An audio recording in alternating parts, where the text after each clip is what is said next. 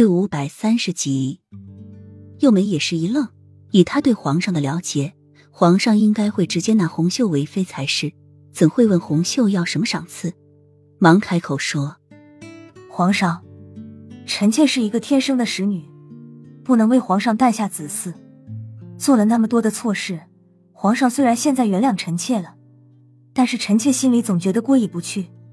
这个红袖长得如此的像太子妃。”不如皇上就收了他，正好可以寄托皇上对太子妃的相思之情。齐盛瑞猛地脸眸看向幼梅，眸地中带着不可思议和惊诧。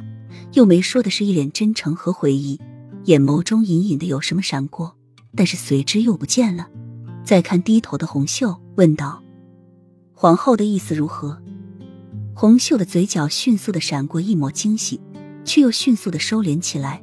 恢复如初的淡静和惧怕，声音中带着丝颤抖。谢皇上，您你愿意伺候皇上左右。齐盛瑞锐利的眸光将红袖那不易察觉的举动尽收眼底，面色冷然，幽深的眸子中不知道在想着什么。转头看向一边面色同样冷然的小溪，转眸，一双深眸霎时变得更加的深不可测了。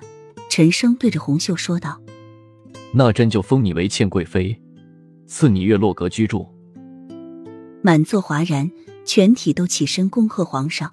小溪却依旧坐在席位上，一双同样深邃悠远的眸子深不见底，面色无表情的看着这些人的朝贺。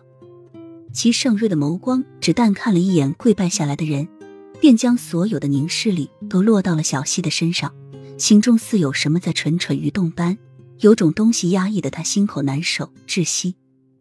月落阁中，芙蓉暖帐，烛光摇曳眼影。红色的芙蓉暖帐中，一身桃红粉衣薄纱裙的红袖，轻抿红唇，羞涩含笑，一双水眸深深的凝望着他面前俊逸美艳丽的齐盛瑞，一双柔体环住齐盛瑞的脖子，粉红衣襟敞开，露出纯白色绣着鸳鸯的肚兜。齐盛瑞的手轻轻的解下红袖颈上的带子，绣着鸳鸯的白色肚兜就垂落下来。